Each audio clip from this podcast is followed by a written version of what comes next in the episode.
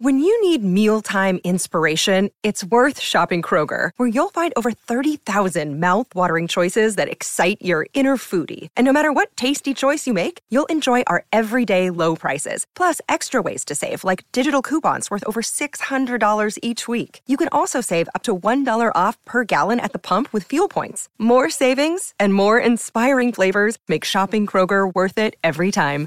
Kroger, fresh for everyone. Fuel restrictions apply. This episode is brought to you by Reese's Peanut Butter Cups. In breaking news, leading scientists worldwide are conducting experiments to determine if Reese's Peanut Butter Cups are the perfect combination of peanut butter and chocolate. However, it appears the study was inconclusive, as the scientists couldn't help but eat all the Reese's. Because when you want something sweet, you can't do better than Reese's. Find Reese's now at a store near you. O, a maconha, ela é uma droga. Ela tem diversas consequências danosas. E sabe qual que é pior? Essas pessoas que falaram bem da maconha desconhecem que a maconha, ela desperta, ela é um gatilho de doenças psiquiátricas embutidas em algumas pessoas. Tem gente que tem uma doença psiquiátrica que ela está quietinha lá. Você começa a fumar maconha, de uma hora para outra essa doença eu não vou falar aqui, porque eu não gosto de falar mal das pessoas, de, de gente famosa que já teve esse gatilho por causa de maconha. Sim, mas a pessoa se alterou por conta. É, meu, gatilho por causa de maconha.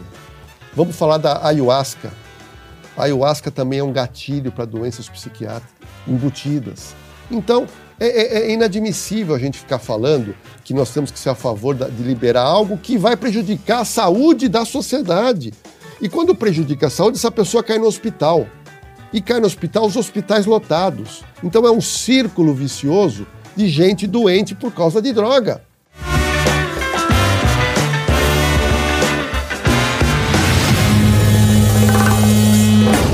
Senhoras e senhores, esse para mim é um dos achismos mais esperados de todos os tempos. Estou aqui com um colega da Rede TV, mais do que um colega, um grande parceiro, um amigo, diria, Jorge Lodelo.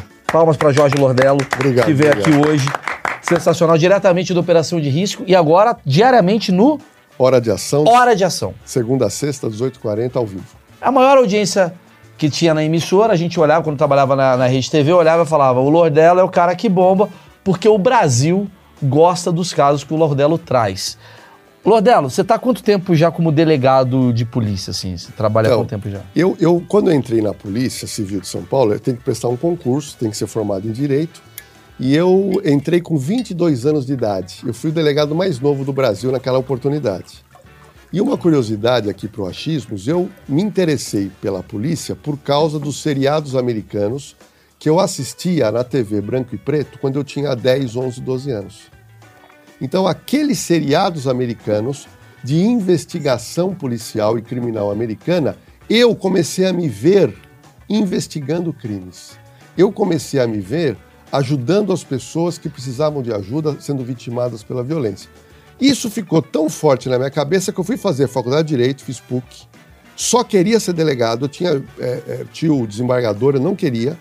Eu não tenho nenhum parente delegado na família. E aí eu prestei concurso e passei no primeiro concurso. Tão vocacionado eu era.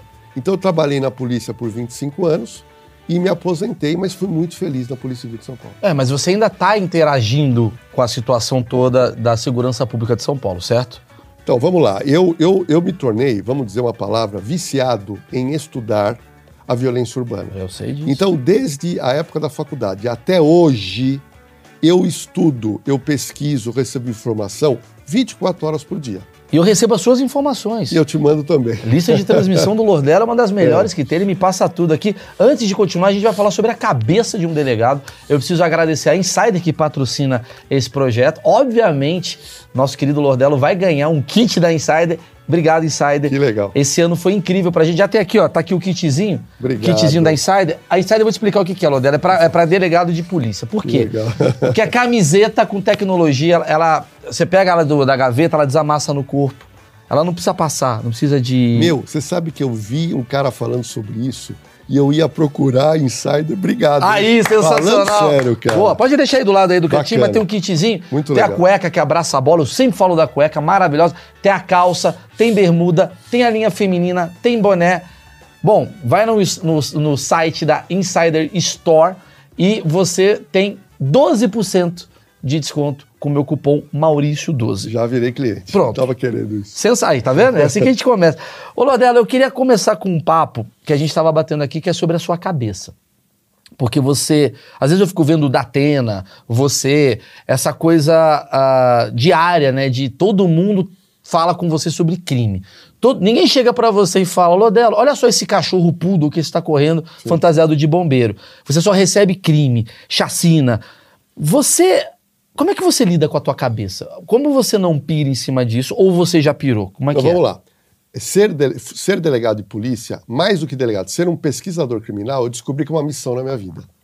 Eu estudando tudo isso e eu transferindo esse conhecimento, escrevendo, fazendo palestra, fazendo programa de televisão, estando aqui hoje, eu estou ajudando o Brasil a minimizar o problema da violência urbana. Então, é uma missão de vida. Então, eu não tenho nenhuma preocupação, eu não tenho insônia, eu não tenho estresse com violência urbana, nada. Assim como o médico, quando opera, ele também não se estressa, porque operar é o prazer da vida dele. Eu conheço gente que trabalha com crime na, na, na TV que reclama, que diz que não gosta do que faz. Não é o meu caso. Para mim, quanto mais eu recebo de informação, por pior que seja, e eu recebo, eu não te mando para você os vídeos que eu recebo, que eu recebo vídeo de policial do Brasil inteiro. E eu recebo vídeos do Tribunal do Crime. O Tribunal do Crime são pessoas que são sentenciadas à morte pelas facções criminosas e elas são mortas das piores maneiras possível. Você não vê isso nem em filme. E eu vejo nos vídeos que eu recebo. São pessoas que são, tipo assim, pessoas que traíram. Traíram, passaram por um julgamento no Tribunal do Crime e essas pessoas são assassinadas friamente, são filmadas. E isso corre. Eu... Isso tá correndo no WhatsApp? Não, isso corre para grupos específicos e eu recebo. Eu, eu me recordo de uma moça que foi chefe de redação, não lembro o nome dela na Rede TV, e eu comecei a passar in- informações para ela. Eu falei: "Olha, eu recebo vídeos muito pesados. Ela falou: "Ah, pode passar que eu não tenho problema, que eu sou jornalista. Eu peguei um vídeo, falei: eu vou te mostrar um vídeo. E esse vídeo era um vídeo onde um detento, dentro da cadeia, numa briga, ele foi morto. Foi morto por algum motivo. E o, e o rapaz pegava uma faca, abria o peito dele, e, e ele ainda estribuchando, ele arrancava o coração do preso e, e ficava dando risada e brincando com o coração. Depois ele cortou a cabeça e a cabeça virou uma bola para jogar futebol na- no presídio. Quando a menina, essa moça, essa jornalista de 35 anos, viu cinco segundos desse vídeo, ela começou a chorar. Eu já tô quase chorando, eu nem vi. Ela começou a chorar. Eu assisto isso como um, um material que eu preciso assistir para os meus estudos. Por exemplo, eu já fui assistir autópsia em IML. Se você entrar no IML, ele tem um cheiro de formol. Um cheiro já incomoda para uma pessoa que não é da área. Você assistir uma autópsia não é para qualquer pessoa. Se você assistir uma autópsia, provavelmente você vai ficar sem dormir durante alguns dias. Eu nem assisti, tô por causa do Botafogo, imagina assistindo autópsia. Caramba. E eu, e eu consigo enxergar tudo isso com um olho de estudioso. Então, nada disso nunca me afetou. Mas o que que te choca? Alguma coisa choca Jorge Lordello depois de tanto tempo recebendo vídeos? Como... Teve alguma coisa que você olhou e falou, Maurício, recentemente eu vi um cachorro que perdeu a pata. Tem alguma coisa que te choca? Não, não, veja bem. Eu não sei se a palavra é chocar, mas eu, quando trabalhei como delegado, eu tive situações que são tristes. Por exemplo, imagine uma situação que eu tive onde um assaltante foi roubar uma menina de vinte e poucos anos que estava no farol, ele atira e mata essa moça. Eu chego no local, eu vejo uma moça com toda a vida pela frente, morta, dentro do carro. Eu tenho que iso- isolar o local, chamar a perícia. Mas aí o delegado de polícia tem que fazer uma coisa que é dolorosa. Eu tenho que pegar um telefone e ligar para o parente dela. Ligar para um pai, ligar para uma mãe. E eu tenho que dizer que a filha dela está morta. E aí eu aprendi uma técnica com delegados mais antigos na época, que eu era muito jovem, e esses delegados falavam: nunca conte uma desgraça para a família por telefone. Diga que a menina teve um problema para a família comparecer urgente na delegacia. Pois se você contar para uma família, olha, o seu filho acabou de morrer num assalto, essa pessoa pode infartar, essa pessoa pode pegar o carro e bater o É carro. uma nova tragédia. É uma nova tragédia. Então eu tinha que esperar essa família vir. eles já vinham apreensivos, aí eu tinha que dar a notícia, e eu dando a notícia, você começa a ver a tristeza de uma família.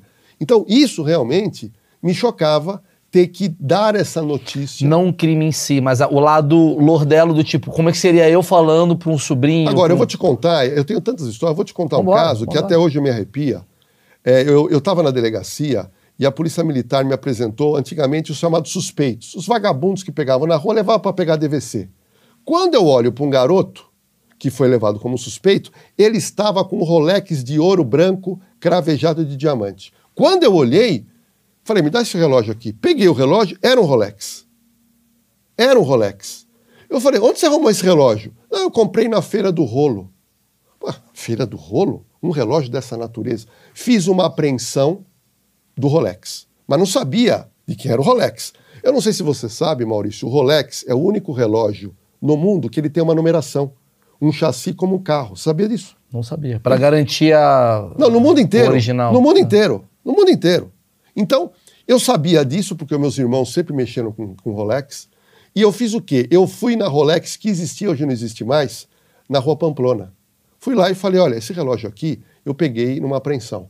Quando ele abriu, ele pega o número, ele consultou. Ah, tem um boletim de ocorrência de roubo. Teve um assalto na Zona Sul de São Paulo. Olha que interessante. Eu localizo. Peguei os dados da vítima, que era uma senhora de idade muito rica, e intimo ela na delegacia. Eu intimo ela na delegacia para entregar o relógio e fazer o quê? Reconhecer o garoto. No dia que eu a chamei, eu trouxe o garoto. Coloquei ele na sala de reconhecimento e a mulher veio numa Mercedes caríssima com um advogado. E ela entra, nossa, quando ela vê o relógio, meu relógio de estimação, um relógio que hoje valeria 200 mil reais. Putz. Bom, aí eu falei assim, olha, nós temos, nós temos o seguinte, nós temos um reconhecimento agora. Ela ficou meio assim. Reconhecimento do quê? Não, nós temos um suspeito. Só que eu peguei o boletim, ela disse quem assaltou foi um rapaz de moto. Ela deu a descrição do garoto. Era idêntica do garoto. Idêntica. Tudo. Quando ela fala, ah, eu tenho que reconhecer. Ah, mas eu não quero ver ele. Eu falei, não, é um buraquinho que a senhora vai ver. Ela pediu para conversar com o advogado antes, conversou. Quando ela vai, ela olha, ela olhou e já falou, não é ele. Eu falei, eu falei que. Tinha tudo pra ser, Mas né? eu falei, olha de novo, não, não é ele. E eu comecei a falar, pera um momentinho, olha aqui, o boletim que a senhora fez, a senhora colocou tudo isso. E olha aqui o que aconteceu. E ele tem um relógio. E ele tem um relógio. Não, mas não é ele. E eu comecei a apertar. Aí, em dado momento, ela, ela ficou estressada e ela saiu daquele local. Fui falar com o advogado e o advogado me fala o seguinte: olha, ela não quer reconhecer porque ela não quer problema. Então, nós, como policiais, você fica revoltado, porque eu estou tentando fazer um trabalho para a sociedade. Bom, ela pega o relógio e vai embora. O que, que eu fiz com o garoto? Mandei embora. Porque não tem prova contra ele. A- a- o máximo que eu pude fazer era um inquérito de receptação, que é você estar com o relógio. Mas ele era o ladrão.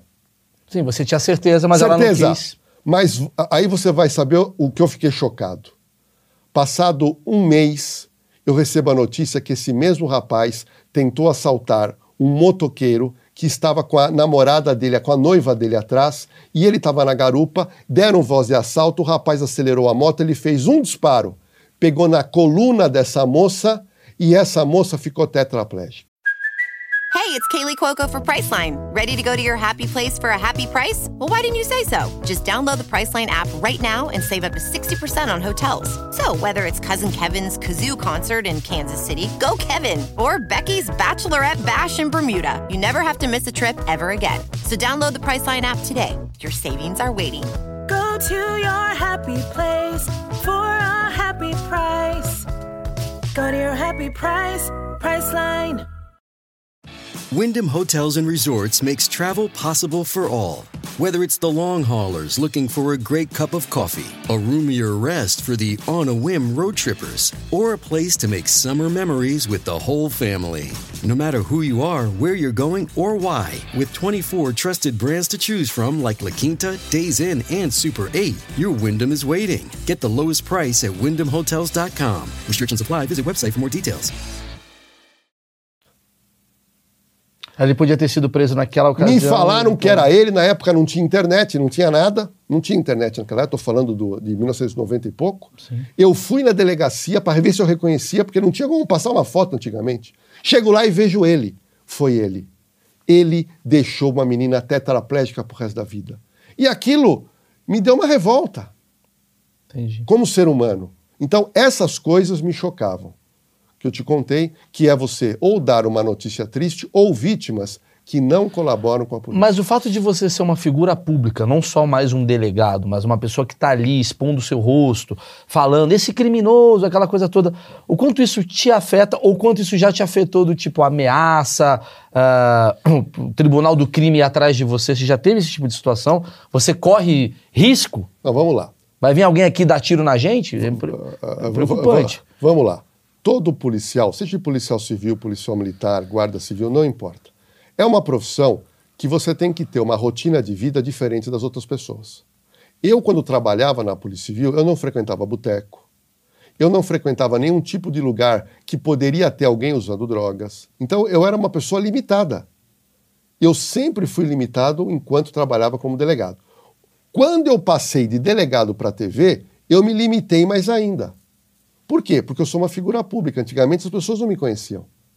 Hoje eu sou uma pessoa conhecida, então eu sou mais limitado.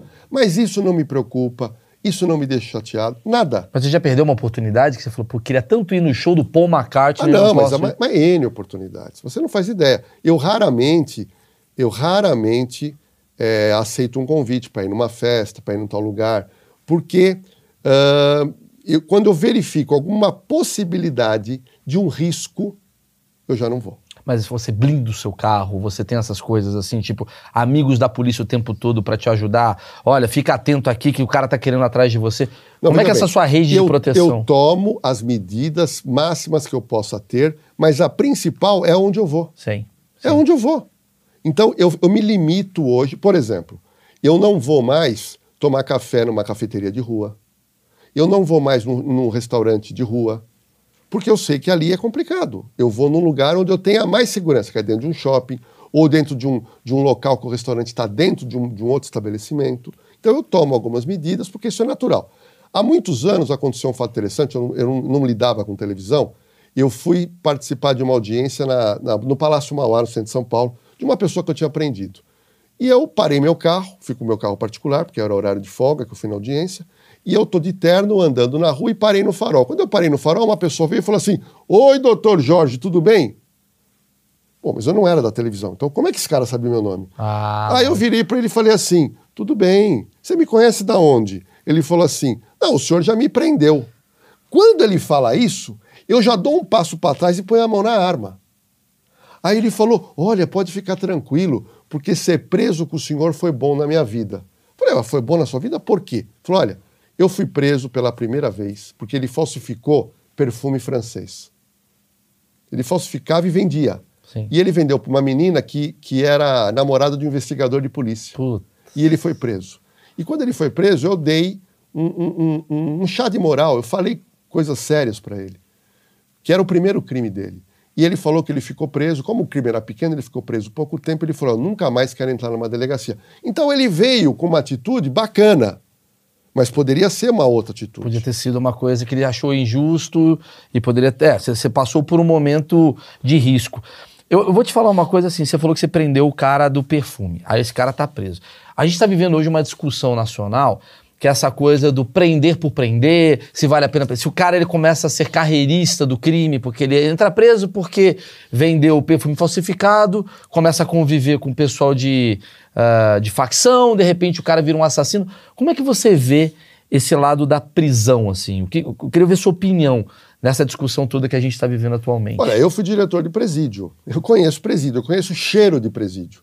Eu, eu entrevistei como pesquisador mais de mil presos e conversei com milhares sendo diretor de presídio. Você tem que conversar com preso. Eu conheço a cabeça de preso. Só que hoje a cabeça de preso ela é pior do que na minha época, que na minha época não tinha PCC, não tinha comando, não tinha facção criminosa dentro do presídio. Agora, eu vou te falar o, o, o que nos revolta da legislação. Você sabe que recentemente no show da Taylor Swift no Rio de Janeiro, um garoto, estudante de engenharia espacial de Minas Gerais, foi para o Rio. Ele ia no show, um dia antes ele estava na areia de Copacabana, três da manhã, lá. No dia seguinte era o show. Ele foi acordado, ele estava dormindo, ele foi acordado por assaltantes, dois homens com uma faca. Ele reagiu e ele leva uma facada. Uma facada certeira. Morreu. O assaltante corre e foi preso. Olha que situação. Uma, um latrocínio. Um latrocínio. E aí eu fui levantar a ficha criminal desse cara que matou. Era um cara de quase 40 anos, cara de drogado. Eu falei: esse cara tem vasta lista, eh, ficha policial. Liguei para amigos do Rio, ele tinha 12 passagens por crime no Rio, envolvendo furto, roubo, homi, duplo homicídio e tráfico de drogas. Ele tinha o Código Penal inteiro nas costas. Você não vai acreditar. Na sexta-feira à noite em Copacabana, ele entra numa, numa loja, ele rouba 80 tabletes de chocolate e foge. Sem violência. Foi preso pela polícia. Foi levado para a delegacia, foi detido. No dia seguinte, no sábado, 13 da tarde, ele passa pela audiência de custódia. A juíza soltou. Soltou. Por quê? O que, ela alegou? Soltou. Não sei o que ela alegou. Porque pela, pelos antecedentes criminais que ele tinha, eu entendo que ela deveria ter mantido esse cara preso. Se eu fosse juiz, eu teria mantido. Pelos antecedentes, apesar de ser um crime de furto. Porque ele tinha muitos crimes pesados. Entendi, entendi. Duplo homicídio. Maurício, ele foi solto no sábado, 13, 14 horas. Entre sábado para domingo, ele matou esse jovem. Aí as pessoas me perguntam: cadeia resolve? Resolve. Nesse caso, era uma vida poupada no Brasil. Então, a pessoa que comete crime com gravidade, ele tem que ficar preso. E acabou. E tem que ficar preso por um bom tempo para cair a ficha na cabeça dele. Mas você acha que a pessoa muda? Você já viu pessoas que não mudam, pessoas que mudam? Você que convive com tanto tipo de criminoso, o que, que você já percebeu? Olha, a chamada recuperação de preso é muito difícil. É muito difícil porque ser bandido é profissão. Ser bandido é uma identidade. Ele encarnou aquilo. Ele quer ser bandido. Não, ele, ele já é. Ele encarnou. Eu sempre digo o seguinte: você fazer um crime leve é uma coisa. O dia que você pega uma faca, uma arma, você agiu com violência, você mudou de patamar. Você mudou de patamar. Você fez um assalto, você matou alguém. Então, essa pessoa ela já é criminoso. Como é que você vai de fazê-lo deixar de ser? Se ela é. Ela é. Agora, tem uma coisa que resolve com o preso. Isso eu aprendi nos Estados Unidos. Quando o preso fica muito tempo preso, ele sai praticamente sem força física e sem força emocional para ser bandido de novo. Deu para você entender? Entendi. Por quê? Porque você ficar numa cela durante muitos anos, alijado do mundo, você fica adoentado, você fica fragilizado fisicamente e emocionalmente. E você sai um caco de gente. Você sai um caco de gente. Então, quando o preso fica muito tempo preso, muito tempo que eu digo não é 30 anos, mas 12, 13 anos, ele sai meio que bonzinho, entre aspas. Por quê? Porque ele já não é mais aquela pessoa que tinha 25 anos, ele está com quase 40. Ele fala: Meu, aqui, pô, tá duro, foi duro. Então, manter uma pessoa presa por muito tempo, se vai regenerar ou não, é outros 500, mas que essa pessoa deixa de agredir a sociedade. Bordelo, o Brasil, nesse período que você trabalhou aí, trabalha, ele está mais perigoso ou menos perigoso? Bom, quem diz isso são as estatísticas criminais. As estatísticas criminais mostram que em 2022 nós tivemos um milhão de celulares roubados no Brasil, registrados. Se você tem um milhão de celulares registrados, você pode ter certeza que nós devemos ter um milhão e meio, um milhão e setecentos de celulares roubados no ano. É um número muito alto. E é um número muito alto comparado com o quê? Comparado com o mundo inteiro. Como é que eu sei que o país é, é, é, ele é violento? Eu tenho que comparar com o resto do mundo. Então vamos pegar o resto do mundo. Nós, nós somos hoje, hoje, o terceiro país onde a população mais usa drogas. Terceiro país? Terceiro país. Perde para quem? Perdemos para Estados Unidos okay. e, se não me engano, China. Porra, mas estamos bem ali. Estamos lá. Estamos é quase, tamo quase, quase no prata. Quase no prata. Outra coisa, você sabia que 20% de todo o homicídio que acontece no mundo, 20% de todo o homicídio que acontece no mundo é no Brasil. Em que país que você vê Muita coisa, cara. que nesse ano de 2023 até hoje já morreram 12 pessoas na porta de estádio de futebol no Campeonato Brasileiro? Aonde é que aconteceu isso? É uma nova estatística, né? É uma estatística horrível. É. Onde que você vê quadrilha do PIX sequestrando um volume enorme de gente pelo Brasil? Em que país do mundo você vê? Em que país do mundo você tem carro blindado? Quem já viajou para fora sabe que você viaja por países que têm segurança. Não existe carro blindado. existe. Eles nem sabem o que é carro Eu blindado. blindei meu carro, preciso falar isso. Eu blindei meu carro e é muito engraçado porque você tem que mandar pro exército o carro. É, é quase que uma homologação do exército, é uma coisa maluca. Eu tava nos Estados Unidos, eu falei que o meu carro era blindado, as pessoas achavam que eu era o Papa. Né? Porque isso é uma coisa que só o Brasil tem. Não, eles né? não conhecem carro blindado. É, E, e aí eu vou piorar a situação que a, a- a criminalidade fez acontecer. Nós somos praticamente o único país do mundo que tem prédio com guarita blindada. Prédio com guarita blindada. Isso já é um sintoma do que está acontecendo. né? prédio com guarita blindada. Nós temos hoje escolas blindadas. Escolas de alto padrão em São Paulo são todas com muro e portas blindadas. Mas o que, que você deve a isso? Assim, tipo assim, por que, que o Brasil é esse país que não para de ser violento? O que, que você acredita? Qual que é a resposta? É impunidade? É droga? O que, que você vê? Bom, tudo começou com a impunidade. Nós temos um Código Penal atrasado de 1940 que ele era bom para aquela época. E por que, que não mudou? Ele não muda por uma incompetência das autoridades desde, desde 1970 para cá. Por um interesse, talvez? Não, é incompetência realmente. É incompetência. Por que incompetência? Porque não existe faculdade de segurança pública, não existe faculdade para você ser político, não existe. Sim. Existe faculdade? Não. Não existe. Você elege um político porque ele é conhecido. Mas ele, ele tem competência para transformar essa legislação? Não tem. Você não tem uma faculdade. É diferente se você pegar um político que é arquiteto e ele vai trabalhar leis da arquitetura. Um político que é do agronegócio, ele entende, mas eu- as pessoas não entendem de segurança pública nem de segurança privada. Então, nós tivemos um problema de impunidade muito grande, que nós temos no Brasil, e, nós te- e depois vieram as drogas, que afetaram demais. E agora, eu estou para escrever um artigo que eu vou te mandar, nós temos a Cracolândia, e agora nós vamos ter a Fentanilândia. Mentira. É é uma previsão do Jorge Lordello. Mentira. Por quê? Porque nós temos, há há mais ou menos um ano, entra- entraram as droga- drogas K, Sim, que é a K9, né? a K2, a K9, a K2. E agora entrou o fentanil, que é um poderoso analgésico utilizado em cirurgia. E esse é, analgésico ele está sendo usado para, como droga sintética para você usar. O, o, o Maurício, tudo que acontece de bom e ruim nos Estados Unidos demora quanto tempo para chegar no Brasil? Depende. Atualmente, às vezes, é muito rápido. Não, não, não é tão rápido assim. Não, depende, assim. Se for coisa de informação, assim, de, da Taylor Swift, é rápido. Agora, Não, uma coisa Segurança, mais cinco uma coisa, anos. exemplo, o filme Assédio Ah, não. Sexual. O filme Assédio Sexual, ele teve o auge lá, aqui ninguém falava Não, de assédio. demora, Depois demora. de três anos chega aqui. Sim, sim, sim. demora. a woke culture demorou dois anos. Demora. É, sim. Então o que eu quero dizer é o seguinte: você sabe quantas pessoas em 2022 morreram nos Estados Unidos por causa do fentanil?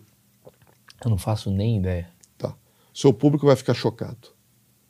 70 mil americanos morreram por causa de overdose de fentanil ou por causa que o fentanil gerou um, um- um- um- problema cardíaco essa pessoa morreu. 70 mil! O fentanil, só pra explicar, ele, ele é um analgésico. Ele, Ele é um super analgésico É. para você ser operado. Tá. E as pessoas estão, estão utilizando isso para você ficar drogado. Pra você dormir. Dormir. Não, é para você ficar drogado. Pra ficar dro- o efeito, mas o efeito é um efeito de recreação. Não, é- é- o cara toma e fica andando Não, não, na não. rua. É, é o ou que, ele- é o que eles têm chamado hoje de droga zumbi.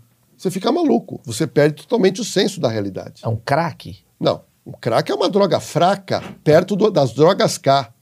O crack é uma biriba perto do fentanil. É uma biriba.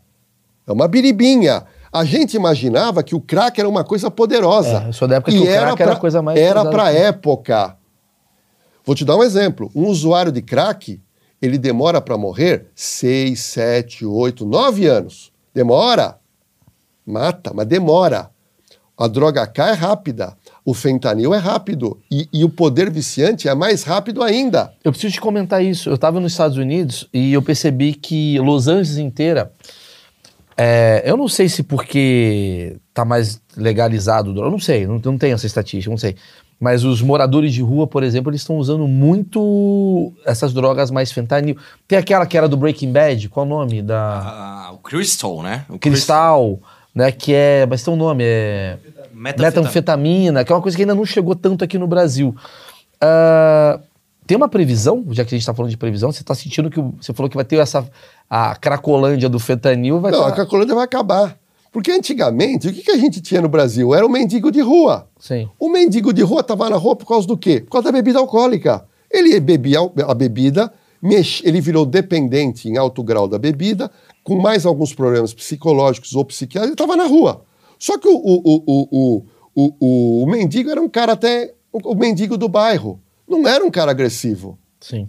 Do mendigo surgiu a Cracolândia, acabou com o mendigo. Hoje não tem mais mendigo. O mendigo de antigamente acabou.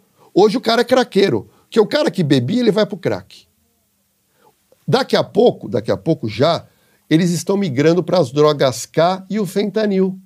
Então nós vamos ter uma nova geração, vai acabar, a craco- essa é a minha previsão. Acaba-se a Cracolândia e vai criar a, a, a Cacolã- a- o, o, Fentanilolândia. o fentanilolândia ou a, a droga Calândia, porque são drogas que têm um poder de 50 a 100 vezes maior que as outras drogas. Ou seja, nós temos um, um- um espectro daqui para frente muito ruim e tudo isso vai gerar assalto na rua. Tudo isso vai gerar assalto na rua. Porque as pessoas elas vão estar buscando uma forma de sobrevivência e tal, tal. Cara, você falou um negócio da, da impunidade das drogas e tal. A gente está vivendo uma discussão agora da, da legalização da maconha. É, é- é uma discussão mundial. Eu já trouxe aqui especialistas da maconha falando quanto elas são benéficas para a sociedade.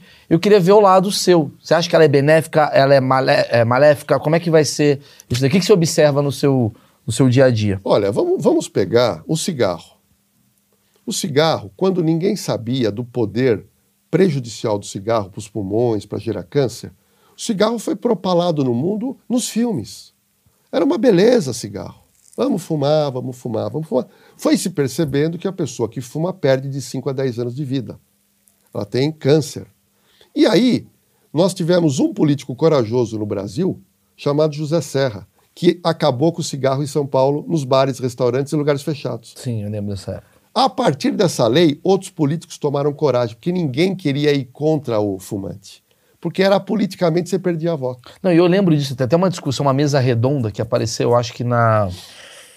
Aquele programa da, da Cultura, é uma mesa redonda, né? Que mostra uns deputados falando. É um absurdo essa proibição do cigarro. Eu quero fumar no aeroporto, Então, qual é o olha, problema do eu, avião? eu queria falar com você, o seu programa tem um, um- um nome é muito bacana que eu uso muito, que é achismo. Uhum. Esse nome eu já uso há 20 anos. Então, Uhum. eu- esse nome eu já tenho antes que você. Maravilhoso. Eu até falei com a Fran, que trabalha com você, eu tenho um outro nome que é parecido, que é opinismo, é opinólogo. Sim. O Brasil está cheio de opinista e achismo. Sim.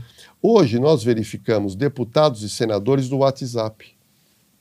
Eles não precisariam ter gabinete, porque são deputados e senadores que só fazem vídeo e postam no WhatsApp. Com certeza. E outra coisa, eu que sou técnico, eu que sou estudioso, eu que sou chato, que me embrenho em estudar, eu fico vendo 95% falar, só fala bo- bobagem.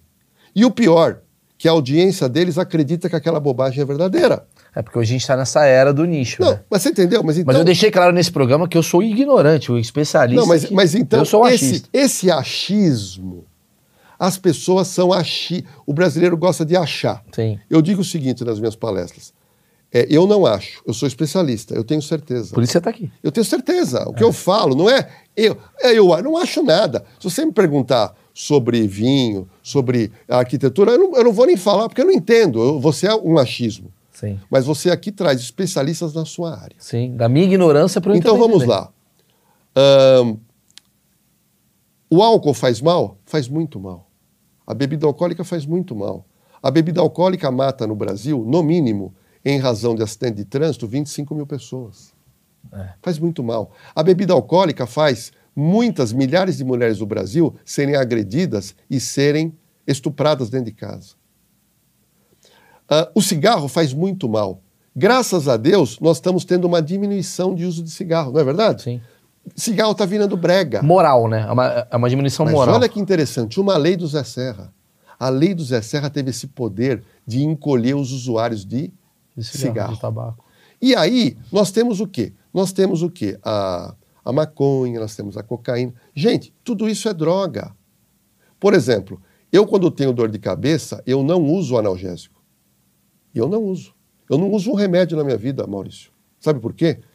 Eu aprendi que eu tenho que ter uma alimentação natural e com a alimentação natural eu não fico doente. Só que, só que esses dias, sabe o que aconteceu? Me veio uma dor de cabeça. Quando me vem a dor de cabeça, eu aprendi num curso de filosofia que eu estou fazendo. Ele falou o seguinte: investiga o que você comeu de diferente. E aí eu percebi, eu exagerei no chocolate 80% cacau. Falei, foi o chocolate. Peguei o chocolate que eu tinha, joguei fora, não vou mais comprar mais, porque me dá dor de cabeça às vezes. Aí que eu me toquei, tomei bastante água, passou dor de cabeça. Então, a, dro o, o, a maconha, ela é uma droga. Ela tem diversas consequências danosas. E sabe qual que é a pior? Essas pessoas que falaram bem da maconha desconhecem que a maconha, ela desperta, ela é um gatilho de doenças psiquiátricas embutidas em algumas pessoas. Tem gente que tem uma doença psiquiátrica que ela está quietinha lá. Você começa a fumar maconha, de uma hora para outra essa doença. Eu não vou falar aqui, porque eu não gosto de falar mal das pessoas, de, de gente famosa que já teve esse gatilho por causa de maconha. Sim, mas a pessoa se alterou por conta. É, meu, gatilho por causa de maconha. Vamos falar da ayahuasca. A ayahuasca também é um gatilho para doenças psiquiátricas embutidas. Então, é, é, é, inadmissível a gente ficar falando que nós temos que ser a favor de liberar algo que vai prejudicar a saúde da sociedade. E quando prejudica a saúde, essa pessoa cai no hospital. E cai no hospital, os hospitais lotados. Então é um círculo vicioso de gente doente por causa de droga. Eu, eu conheço gente hoje que não para de tomar remédio para dormir. Vai resolver o problema? Ai, mas o remédio faz dormir. Mas daqui a pouco você. Ele remédio- camufla um problema. Ele camufla. É, ele camufla. Então eu sou contra. Você- é, é- é legal que você tá, você tá indo pra uma linha não hipócrita, que você tá falando assim. Cara, eu sou contra qualquer substância Sim, sim. dentro do meu corpo que, que me altere. Sim. Seja ela o álcool, seja ela a maconha, seja ela ah, o chocolate, que a gente coma coisas naturais, a gente resolva Eu isso. vou te dar um exemplo. Uma vez, uma, um- um- um- uma marca de bebida alcoólica me procurou para fazer uma propaganda. Um bom dinheiro, mas eu não aceitei. Eu não aceitei por quê? Porque eu venho nos programas, eu tenho essa liberdade de falar que eu sou contra a bebida alcoólica.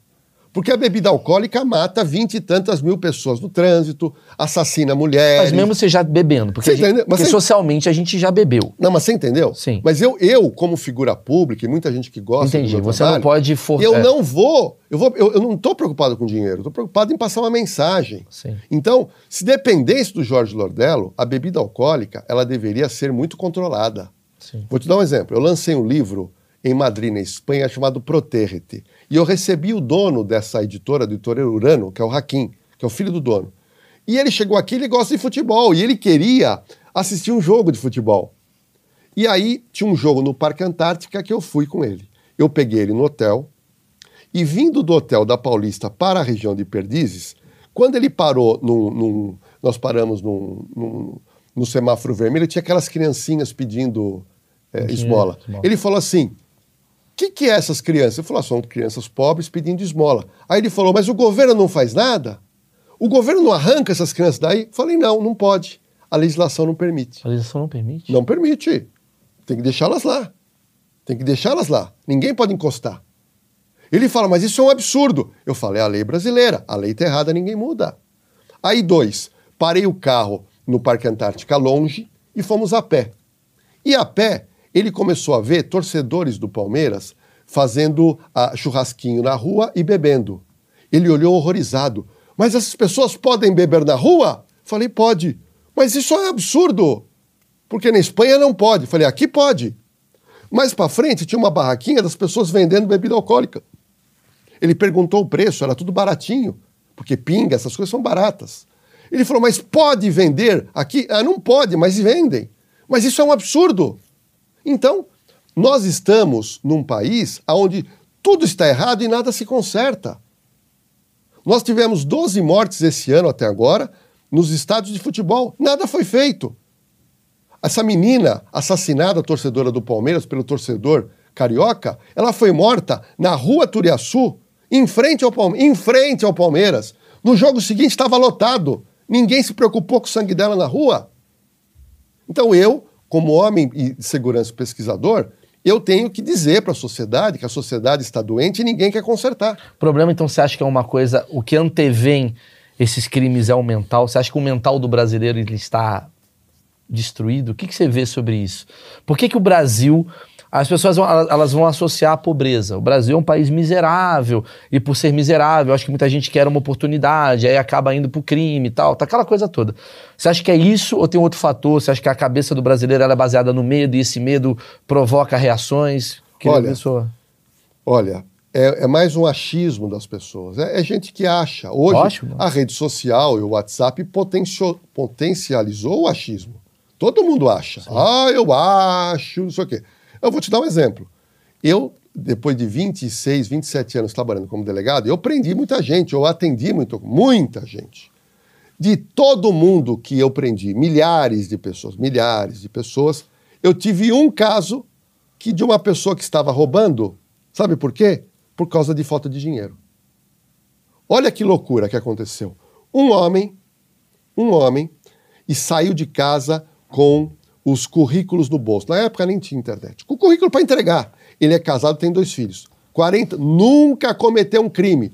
Só que ele tinha uma pressão porque a mulher não tinha comida em casa. O filho estava sem comprar o material escolar de escola pública, ele estava todo pressionado.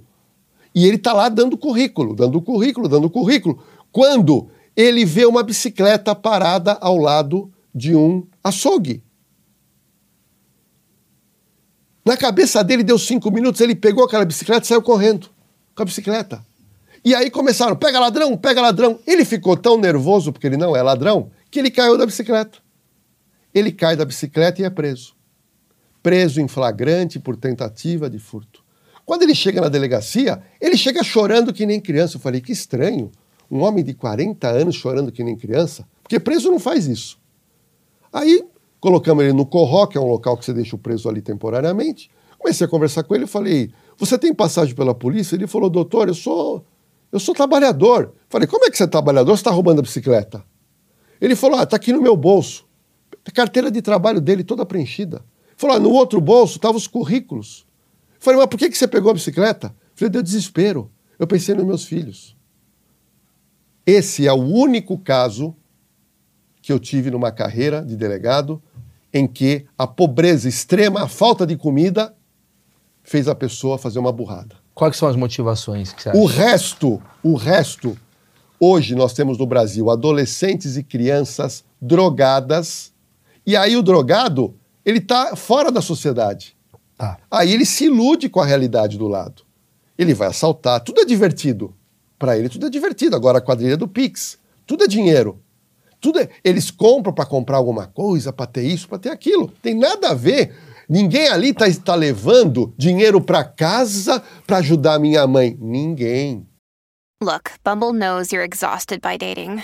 All the must not take yourself too seriously and 6-1 since that matters. And what do I even say other than hey? well, that's why they're introducing an all new Bumble. With exciting features to make compatibility easier, starting the chat better, and dating safer. They've changed, so you don't have to. Download the new Bumble now. Ninguém. Mas você tá falando uma coisa que tá abrindo minha cabeça. Meu achismo, você vai trazer isso e você vai me trazer a, a comprovação. Que parece que nesse universo de rede social, onde você convive o tempo. Antigamente era coisa do jogador de futebol, você quer ser um jogador de futebol, ou o cara ostenta, esse universo de ostentação era meio privado. Agora essa ostentação, nossa, ela tá em todas as esferas das redes sociais, né? Então você segue um artista que o cara tá lá esbanjando a piscina, o outro tá esbanjando a viagem, o outro tá esbanjando não sei o que, isso vai criando talvez essa vontade, talvez, das pessoas irem atrás do dinheiro a qualquer custo, seria um pouco isso? Você tocou num ponto fantástico a vida em rede social é totalmente real. Exemplo: todo artista é rico, maravilhoso, ama a esposa e não tem dívida. É, isso aí. A- As pessoas comuns também estão vivendo uma vida maravilhosa e espantosa. Isso é tudo uma ilusão. Nós tivemos agora, infelizmente, praticamente a dissolução do casamento da Ana Hickman com o Alexandre. Sim. Então, Quem podia imaginar, você pode falar, quem podia imaginar que a Ana Hickman e o marido estão passando com dificuldade financeira? Pois é, cara. Quem podia imaginar que eles brigavam? Cara, isso foi. Não, mas não a é. casa da Ana Hickman muda o DDD, mano, da, da, da sala pra cozinha. Gigantesco. Como é que ela tá com dificuldade? Não, mas então É, veja bem, É aí. mas existe uma ilusão na internet. Porque na internet você põe a foto com filtro, Sim. você põe só situações de alegria. Só que o cara posta e tá chorando. Ele põe um filtro, mas é tudo uma ilusão. Só que aquela pessoa, cabeça fraca, ela começa a ver aquilo. Pô, mas eu também tenho o direito de ter essa vida maravilhosa. Eu também quero ter um celular assim, eu também O quero ter um bônus. carro assim. O bônus. Você entendeu? É. Então, mas isso tudo é uma mentira. Quem é do meio artístico sabe que é uma mentira. Então a nossa mente é fraca. Pelo que você analisa, a mente do brasileiro, esse, eh, esse excesso de crimes que está acontecendo vem numa uma fragilidade mental do tipo, cara, eu quero conseguir isso, então eu vou matar se for preciso. O que, que você observa? Olha, nós estamos vendo hoje jovens que na pandemia descobriram que podia aplicar crime aqui. Crime digital. Então, na cabeça dele, ele está ele tá arrancando dinheiro das pessoas que ele chama de trouxa, que são as, as vítimas de golpes. Tá tendo muito golpe digital. Não, muito não. Muito. o, o- o volume de dinheiro roubado aqui no digital é 300 mil vezes maior que assalto na rua. Até porque escala mais, né? Não, mas, mas, mas escala qualquer, qualquer garoto com habilidade no aqui, ele, você não faz ideia o que me liga de gente famosa e não famosa que é vítima de golpe. Você não faz ideia. Me conta os Eu, golpes, eu- vai. eu não posso te contar o nome, Não, não o nome da mas uma diretora famosa da televisão me ligou esses dias. Ela foi vítima do golpe do bilhete premiado. Mentira. Perdeu 190 mil reais. Thumb, Marlene Matos perde cento... Não é sacanagem. Você entendeu? E você não faz ideia o que as pessoas são inocentes e iludidas. Não, porque você tá falando, é muito interessante o que você tá falando, você tá falando de uma diretora que imaginou que ela deve ter certo privilégio, ela deve ter certo estudo, e ela caiu no golpe do, da Mega Sena premiada. Não, é uma, você não faz Imagina ideia. o cara que- O- e outra coisa, os boletins de ocorrência não são feitos por vergonha. A pessoa tem vergonha de fazer, porque ela foi ludibriada. Então nós temos hoje uma garotada com habilidade aqui, usando as fragilidades de banco, de operadora de, de, de celular, de tudo. Para quê? Para ganhar dinheiro. E o cara tá, ele nem vê a vítima, ele nem sabe quem é a vítima. A vítima é o número de celular, é o número de WhatsApp. E eles estão aplicando golpe, ganhando dinheiro, ganhando dinheiro, ganhando dinheiro, ganhando dinheiro, comprando coisa. É uma loucura. Mas por quê? Impunidade, também impunidade. Se der um azar de ser preso, é solto porque o crime não tem violência. Então é um terreno tão fértil no Brasil para. Vou te dar um exemplo interessante que vai resumir esse capítulo. Uma vez eu fui embarcar no aeroporto de Guarulhos e do lado tinha um jovem de uns 20 anos e o pai. E o pai foi se despedir do filho. Se despediram e o pai falou assim: Filho, eu já falei para você, nos Estados Unidos, não dirija e beba, porque lá dá cadeia. Lá não tem Aqui no. Brasil não tem problema. Olha o que ele falou na minha. Ele não me viu. Ele falou, filho, aqui no Brasil não tem problema, mas lá dá cadeia. Isso o que, que é? Sentimento de impunidade. Então o filho, no Brasil, ele faz qualquer coisa. Pisou no solo americano, ele liga, os- ele liga o botão da punidade. Ah, aqui agora eu sou gente. Aqui agora eu sou civilizado. E vou dizer uma coisa, não sei se você sabe, que nos, eu, eu- quando eu quando viajo, eu não viajo para passear. Eu não vou ver Torre Eiffel, eu não quero ver porcaria nenhuma disso. Eu nunca fui em Disneylândia.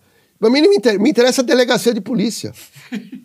Eu vou em delegacia de polícia. Eu vou conversar com gente de lá. Eu não conheço nada. Se você perguntar, ah, o Coliseu, eu não, não quero saber. Quero saber de bandido. Crime que eu gosto. Não sei se você sabe, você já viajou para os Estados Unidos, mas talvez você não saiba disso. Se você cometer algumas infrações de trânsito nos Estados Unidos, você é preso na hora. Sim. Preso na hora. Você está com uma velocidade, você está preso. Você, você passou uma roleta, pulou, você está preso. Preso. Vai para cadeia. Julgamento em três, quatro dias. É. Então lá, o brasileiro chega lá fora, opa, vira a chave. A chave da impunidade ficou aqui. Entramos nos Estados Unidos, chave da punidade. Agora eu sou gente. Mas sabe qual é o meu achismo, Lodelo, sobre isso? Eu acho que o mundo quer que o Brasil seja desse jeito. Porque aqui é, é o jardim do mundo onde você faz o que você quiser. É quase como se fosse assim, as grandes empresas que são multinacionais, elas falam assim, cara, aqui na Coreia eu tenho que seguir a regra. Nos Estados Unidos é regra. No Brasil é onde a gente lava o dinheiro. Então não vamos mudar isso do Brasil, porque lá é o lugar que eu vou lá dar, fazer. Lá vou, preciso fazer xixi, vou mijar naquele gramado ali, aqui eu mijo em casa, entendeu? Eu, eu tenho essa visão que o Brasil ele é propositalmente dessa forma por uma questão mundial. Eu não sei se é uma, olha, olha, eu vou te é contar. uma eu vou grande te- conspiração Eu, eu vou te, eu vou te falar o que é a pressão da lei. Já contei a primeira do garoto, vou contar a Sim. segunda. Um amigo meu, delegado, muito amigo meu, se aposentou também. Ele foi para Miami sozinho. E ele tá no, no, no- no hotel em Miami. E ele desceu para tomar um drink no bar. E lá ele conhece uma mexicana bonita. E a mulher deu bola. Ele, pô, eu tô com a bola toda aqui. Deu bola, começaram a bater papo, papapá, a mulher se insinuando. Em dado momento, ela praticamente se insinuou. Você tá morando, você, tá aqui? Eu tô. Vamos, vamos pro seu quarto. Né? Maurício Meirelles, se você fosse solteiro Aham. e numa situação dessa, o que, que você faria? Nossa, já ia ligar pros meus amigos, estourei. Não, beleza. Sim. Estourei, vamos lá. É. Dei sorte grande, ó. Peguei uma menina sozinha Do nada. É. bar. Do nada, gostosa. Tô levando pro meu quarto. Bom, ele me contando quando ele chegou do Brasil, na época não tinha celular, ele andando para o elevador e com a menina do lado já com a mão na cintura. E ele começou a lembrar de uma cena do filme dizendo que nos Estados Unidos é prostituição é crime.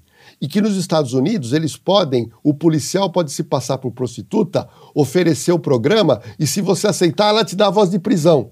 Peraí, o, o policial, se, se, se- o cara. A policial, né? A Ah, policial. policial. Falei, pô, o caso. Então, não, tira então, a cara. então, um nos nos. Estados Unidos, o policial pode se fantasiar Sim, de traficante sim, e sim, vender sim. pra você e te prender. Aqui no Brasil não pode. Nossa, ia dar muita merda. Aí, Maurício, ele andando com a menina aqui na cintura e começou a ver aquele filme. Ele já começou a olhar pra ela, começou a olhar. Será que ela é policial? Será que eu vou ser preso? Será? Ah, Quando chegou na porta, ele falou: Olha, eu não estou passando bem, deixa para outro dia. Isso é o peso da lei. Aí você fala, Lordelo, dá uma dica de uma lei brasileira para acabar, para impedir que o brasileiro beba e não dirija. Você consegue bolar alguma lei para fazer com que o brasileiro pense o seguinte: se eu beber, eu não vou dirigir? Você consegue imaginar alguma lei que obrigue a pessoa a falar, ih, essa lei do Lordelo foi aprovada, eu não quero, e eu nunca mais vou, vou dirigir e beber. Eu acho, beber e não digo. Como é que a gente faz o brasileiro? Cara, eu acho que tirando a total, tipo, ah, bebeu, dirigiu, não pode mais comprar carro, não pode mais dirigir nunca mais. Não, mas É, ele acabou. dirige. Mas você perde a carta, ele continua a dirigir. É verdade. Ah, aqui a gente aí dá, na impunidade Aqui a mesmo. Eu gente conheço dá um, um monte jeito. de É, conhecido compra, meu. Compra a ele, carta. ele- não, ele perde a carta e continua dirigindo. É verdade. Ah, ele- o brasileiro a não se polícia não pede a carta. Nos Estados Unidos, se você perder a carta, na Espanha, se você perder a carta e dirigir, você tá preso. Tá preso. Aqui não, não dá nada. Então essa. essa- É, eu acho que tem que ser preso, porque quando tu bebe e tá num carro, vira meio que uma não, mas eu quero uma mão. lei. Se eu aprovar hoje no Brasil, amanhã acabou o problema. Não faço ideia. Você Aí tem? de 25 mil mortes por, por ano vai cair para mil. Nós economizamos 24 mil brasileiros. Tem que falar que o cara tem pau pequeno. No Brasil só funciona assim. É, pessoal... Quem bebe e dirige tem pau pequeno. É. Caralho, Não, não, o, cara não. Vai, o cara vai beber porque a bebida é mais forte do que essa brincadeira. Se bem que é verdade, o cara às vezes compra um carro muito caro, É. até já é por causa Já disso. Mostra- aí eu vou te, vou te mostrar a lei. Muito simples. Muito simples. A lei seria o seguinte: se uma pessoa for pega dirigindo um carro, aparentando estar embriagada, fazendo o teste constatando embriaguez, ou recusar-se ao teste do bafômetro, nessas três situações, imediatamente ela vai responder um processo por direção perigosa e, a- e o carro vai dar perdimento para o Estado e leilão do carro imediatamente. É, perdeu a chance de. Nossa, o cara perde o carro. Hoje, se eu atropelo alguém bêbado, acontece o quê? Vamos lá. Hoje, hoje, apertaram um pouquinho a lei se você matar alguém atropelando alguém bêbado. Mas não fica preso. Você fica preso num flagrante, se for flagrante, mas depois você é solto. Cara, Mas eu quero dizer o seguinte: para a gente diminuir essa vontade de beber e dirigir, nós temos que arrancar o carro do bêbado. sim. Quando você arranca o carro dele, ele fala: agora mexeu no meu status, que é o meu carro. Então a pessoa tem que perder o carro. Então você bebeu e dirigiu, seu carro você já perdeu. Ah, você não quer É fazer o bom isso. bafômetro? O carro você já perdeu. Quanto mais caro é o carro, mais devagar você vai. E mano. daí já perdeu no, no tipo assim, o Estado pegou teu carro. Não, agora o Estado ferra aí. pegou. Não, mas eu conhecendo o estado, vai ter uma porrada de cara pulando no carro pra pegar o carro Não, também. não, não. O, carro, o, esta- o perdimento é, é quando aquele bem é do Estado, o Estado leiloa e aquele dinheiro vai para campanhas de, de, De prevenção. de prevenção. Então, se você fizer isso, é- é- é, você não resolve 100%, mas você vai resolver 80%. Mas vai dar uma confusão Ô, do doutor, mas caramba. tem uma Porque é Não, ia dar porque muita é- confusão, porque eu tenho uma moto, você tem um carro de 300 mil, ou tem um carro de 80 mil. Como Não, é mas que- pera um pouquinho. Um carro de 5 mil para uma pessoa equivale a um carro de 300 mil para outra. É, verdade. o que ele podia comprar. O que vai acontecer da galera vai começar a comprar carro mais barato. Então o cara vai, ele vai passar a andar de carro por aplicativo, ele vai pegar táxi, porque ele fala, eu não vou mais beber, porque agora, volto a repetir, é o caso dos Estados Unidos, agora não dá mais. Exemplo, a lei do Zé Serra, eu me lembro, quando ele fez essa lei, foi uma folha de papel. Bares e restaurantes não pode mais é, fumar. Fumar dentro. Mas aí ele colocou embaixo a punição. Sabe para quem que era a punição? Não. Pro dono do bar. Ah, sim. porque- E aí é o seguinte: se você, se chegar a fiscalização, alguém estiver fumando, a multa, por exemplo, não sei quanto que era, de 10 mil. Na segunda vez, fechamos o bar. Sabe o que aconteceu? O, o- o próprio restaurante, o senhor não pode fumar, viu? É, é. Não precisou de fiscalização, O gente. próprio garçom já falava. Não precisou de fiscalização. É igual foi a coisa da, da máscara na Covid, né? Você Você, não quer, quer. ver, você quer ver outra lei que funcionou? Foi a lei da cidade limpa. Você lembra? Verdade, parou. A lei da cidade Kassab, limpa. né? O Kassab fez uma lei, ele, ele achava que tinha muita propaganda que Muita poluía. poluição, é. E aí ele falou o seguinte: só pode 10 metros quadrados, lei do Kassab. Aí ele disse o seguinte: se você descumprir, a pena é de 50 mil. No dia seguinte, eu estava na Rua Augusta, todo mundo arrancando. Então a lei não pode depender de fiscalização. A lei tem que depender de um medo de eu, de eu ser preso tão ferranhamente ou de um medo de eu perder meu bem. Que a Alemanha. Vou te falar uma coisa que eu achei muito interessante quando eu fui. Na Alemanha, quando você. Não sei como é que tá hoje, mas quando eu fui lá pra Berlim, quando você entra no trem, você não precisa passar numa catraca. Você compra o seu ticket. É e na você- confiança. É na confiança. Na confiança. E aí você entra lá no trem. Mas se entrar um fiscal e você não tá com bilhete, você tá muito ferrado. Não, a catraca nos Estados Unidos, a catraca do metrô, ela não te trava. Aqui no Brasil te trava. É verdade, agora eu lembrei, é verdade. Aqui se trava. Mas eu quero dizer o seguinte: a Alemanha, já que você tocou nesse ponto, é um dos países mais rigorosos. Dos mais rigorosos. dos que você você ter visitou, uma né? noção, você ter uma noção, se você for multado, você tem uns dias para pagar a multa. Se você não pagar, vai um policial na sua casa te prender. Prender. Aí, ah, eu esqueci de pagar a multa. Quer pagar? Ele já tem o, o a maquininha, você paga, aí você não é preso.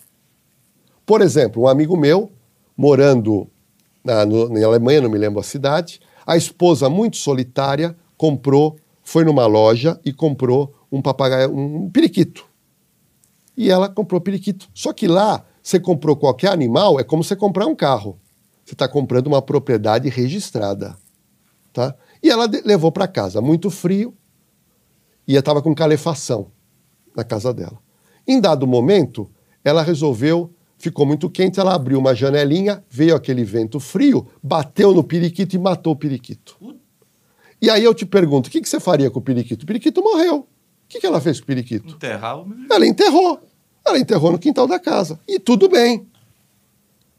Passado uns meses, ela recebe uma, um, um fiscal da, da área ambiental. Olha, tudo bem, a senhora é proprietária do periquito? Ela falou, ah, sou. Eu queria ver o periquito. Olha, o periquito morreu. Morreu? Morreu. Morreu como? Ela contou. Ah, Eu abri, abri a janela, bateu o vento, estava muito quente aqui dentro, morreu. E aonde está o periquito? Enterrado. Tá enterrado. Ela, porra, mas você tá louca? Você tá louca? Quando você comprou, você recebeu um papel. Quando morre o animal, você tem que apresentar no instituto tal como se fosse o IML para verificar se aquele bicho foi abusado, foi maltratado. Essa mulher teve que responder uma bronca na Alemanha. Por causa do periquito. Então lá, entenda uma coisa: Para com essa coisa de educação. Não, nós temos que criar um programa de ordem preventiva. Tudo bem, não faz mal criar programa de ordem preventiva. Mas nós temos que aprender com os outros países que eles fazem a prevenção, mas a lei é muito dura. A lei é pesada. Então, doutor, mas aí voltando naquele teu exemplo do, do carro e dirigir bêbado, eu lembrei aqui do filho do Eike Batista, que matou um cara lá bêbado, todo mundo viu Sim, e tal, sim. não aconteceu nada.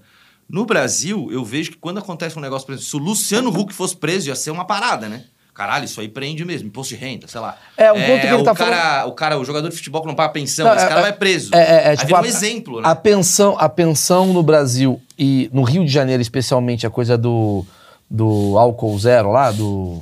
A zero... Lei seca. lei seca. Da lei seca. Ela funciona. Eu, eu, eu me lembro que a gente se assustou muito, assim, né? Eu, mo- nasci no Rio de Janeiro e vi aquela coisa do tipo, cara, o Romário foi pego na lei seca. Tu fala, porra. Lei para todos, né? É pra todo não, mas mundo. não, mas não foi preso, foi pego. Foi né? pego, Mas é. a pessoa tem que. Veja bem, você lembra quando o, o, o Mike Tyson foi preso? Lembro.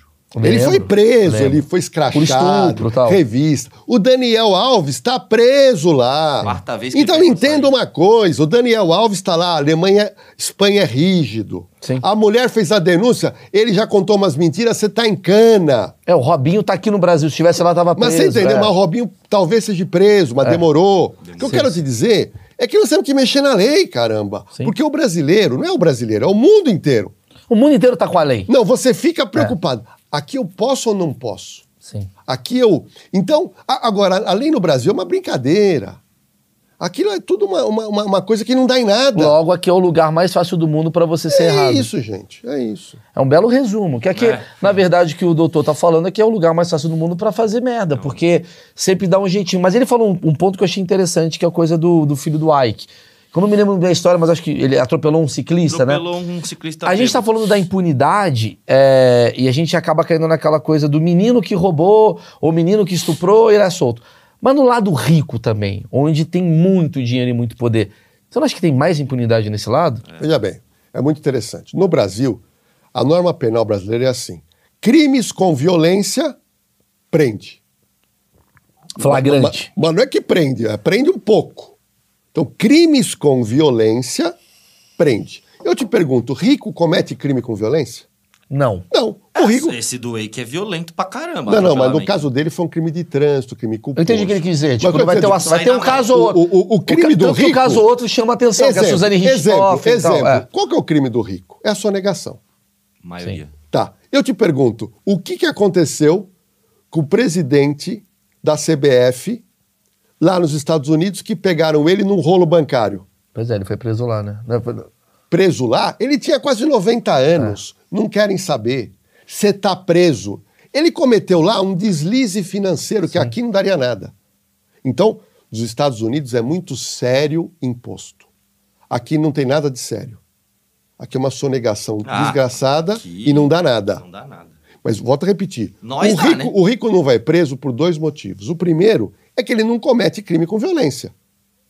Tá? Sim, não precisa, né? E o segundo, ele tem bons advogados. O bom advogado, ele recorre até o Supremo. Por que, que você não vê uma causa no Supremo com um coitado na rua que cometeu um... um- não vê. Então o rico tem bons advogados que vai e põe em recurso, recurso, recurso, recurso, recurso e não vai. Então, nós precisamos mudar isso. Nós precisamos mudar essa coisa no Brasil que só crime com violência, o cara tem que ser preso. Sim. Temos que mudar. Sim. Tem que ser preso. A pessoa cometeu crimes. Dependendo da sua gravidade, ela tem que ser presa. Para dar uma resposta para a sociedade. É, isso dá exemplo, né? Dá exemplo. E nós não temos exemplo É aqui. verdade, não teve. Eu tô pensando aqui agora, quem foi Então, um a rico- figura pública brasileira, nacional, tirando políticos? Porque os políticos também foram presos meio ali, né? É. Não Preso, mas foi solto. né? Ninguém tá preso. Tá lá, o Eduardo Cunha foi preso, soltou. O Lula foi preso, foi solto. Vai pegar outro deputado, sei lá, o Demóstenes. to- Todo mundo ele é meio preso e solto. Quem de figura pública nacional cometeu algum crime e foi preso? É. É isso que é a cagada, não tem? Eu não me lembro. Não tem, né? Então- o último que eu me lembro é que o cara que matou a, a- enfim, a, antigo pra caramba nos 80. Ah, o Guilherme lá. de Pádua. Guilherme de sei É, lá. foi o. Mas foi mais Não, tarde. mas aí é uma violento. atriz Mas aí é violento. Mas é. é crime Ele violento. volta a ser o violento. É crime violento. Agora, volto a repetir. Não, sonegador, né? Não tem, né? Nós precisamos pegar todos esses crimes, cada crime tem uma característica, Verdade, criar uma legislação onde a pessoa fala assim: meu, é muito arriscado eu, son eu sonegar. Eu não vou sonegar mais. É muito arriscado eu beber e dirigir. Não vale a pena. Eu vou a pé, eu vou de bicicleta, eu vou de, de táxi, eu vou de. Ô, doutor, eu vou te elogiar mais uma vez, porque você abriu minha cabeça numa coisa muito interessante. A gente sempre fala da impunidade, impunidade, e de fato a gente não faz nada. E essa impunidade faz o nosso DNA nacional ser um DNA violento e corrupto. Porque é básica. Eu te dou toda a razão. Porque assim, quando a gente fala de crime, a gente não tá falando de pobre. A gente tá falando de crime. E o rico tem os crimes dos ricos. Tem o crime. A sonegação, ela faz um grande problema social, que aí o pobre também vai o assassinato. Entendeu o que eu quero dizer? Tipo, o roubo tem a ver com a sonegação.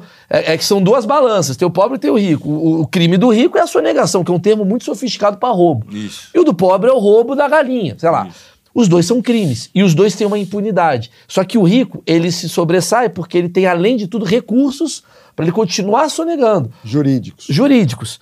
O pobre, ele vai acabar fazendo uma coisa ou outra ali que vai ter também uma forma de ser, digamos, impune, porque, tá, matou, mas, gente, vamos ver o histórico do cara, acaba soltando. O, moral da história, os dois cometem crimes o tempo todo e os dois são soltos o tempo todo. E isso é o grande problema. Aí eu vou com outra pergunta. A quantidade de crimes que o Brasil tem, se a gente fosse ah, braço forte e tal, se a gente fosse assim, cara, vamos ser rigorosos, teria capacidade nos presídios? Aí você fez uma pergunta sensacional. Porra, aí eu tô bem. Sensacional. Isso Pelo seguinte, esse é um outro problema.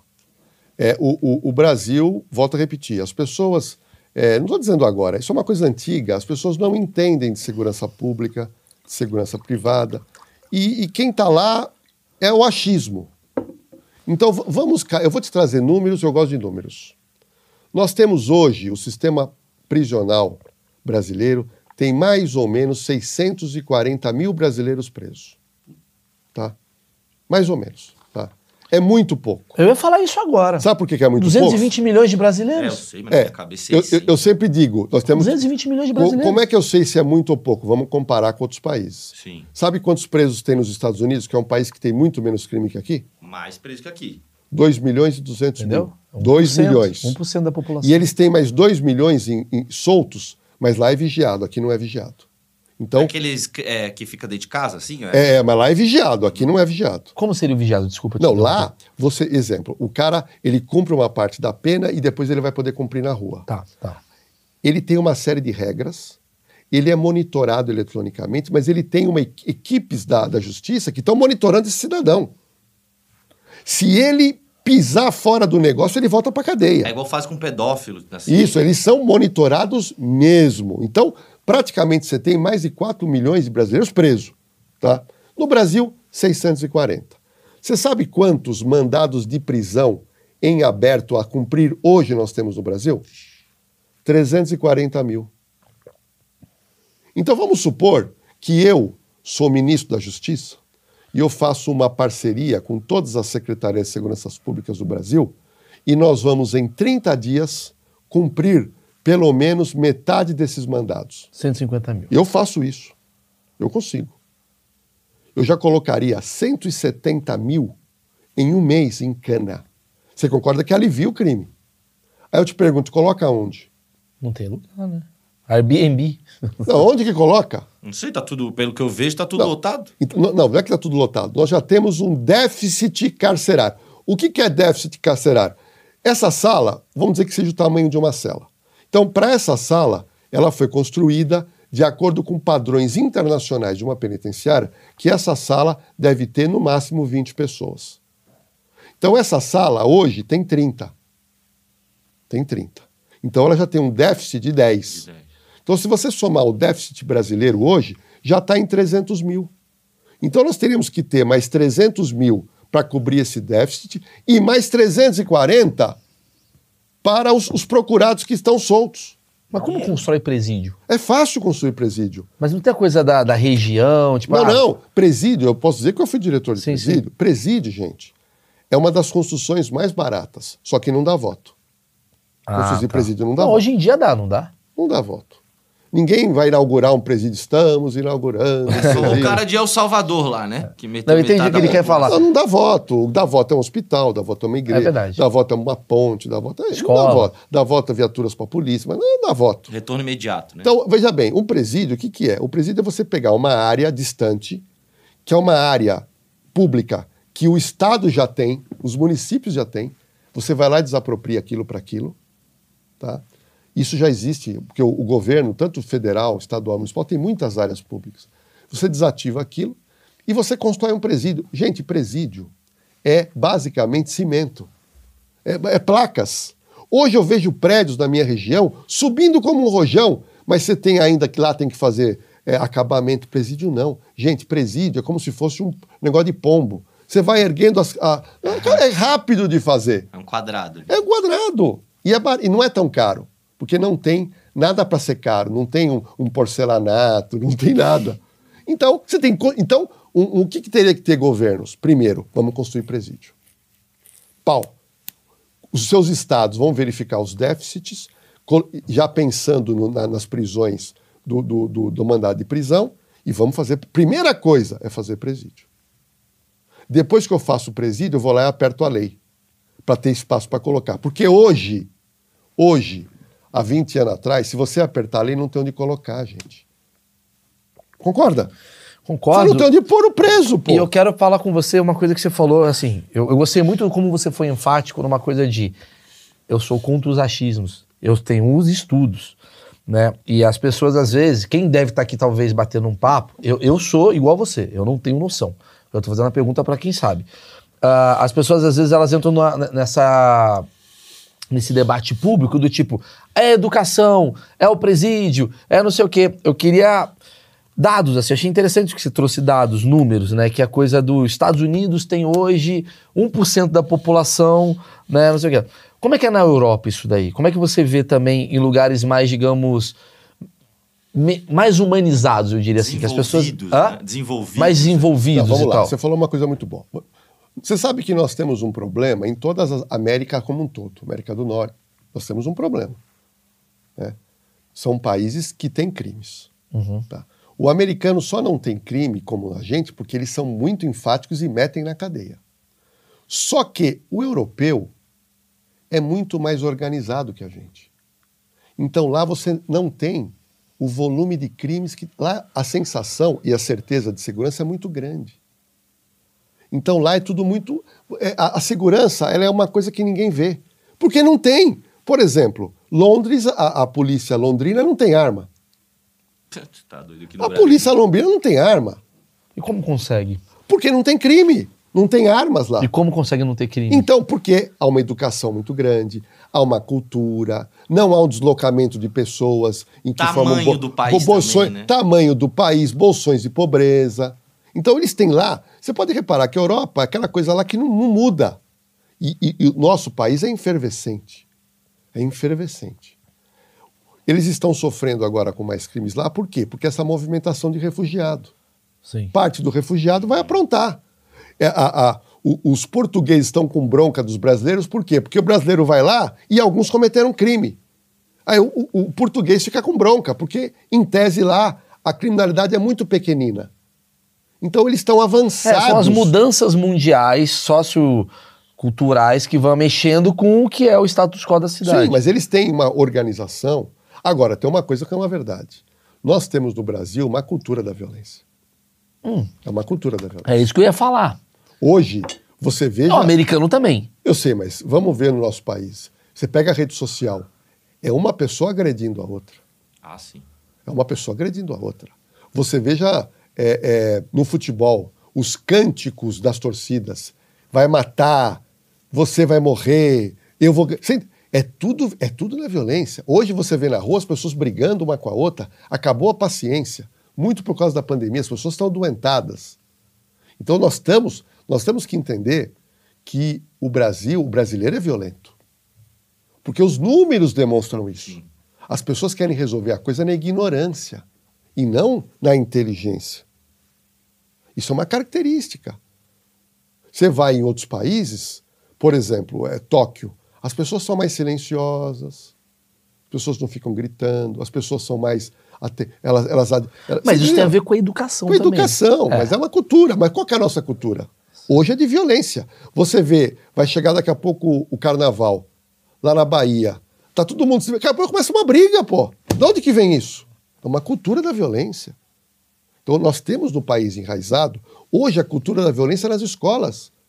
Públicas e privadas, as pessoas brigam.